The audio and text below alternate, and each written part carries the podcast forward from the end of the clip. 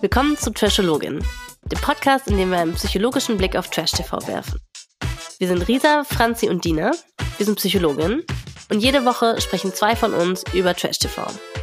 Wir glauben nicht, dass Trash-TV nur ein Guilty Pleasure ist, sondern dass wir durch die Formate mit euch zusammen viel über menschliche Interaktion, soziale und romantische Beziehungen und sogar Psychologie als Wissenschaft lernen können.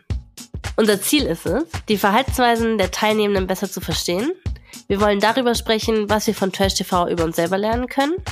Anhand dem, was wir auf den Bildschirmen sehen, auch mal die ein oder andere psychologische Theorie erklären und die Möglichkeit in Betracht ziehen, dass gerade die Kandidatinnen, die wir am allerschlimmsten finden, uns am Ende vielleicht ähnlicher sind, als wir glauben wollen.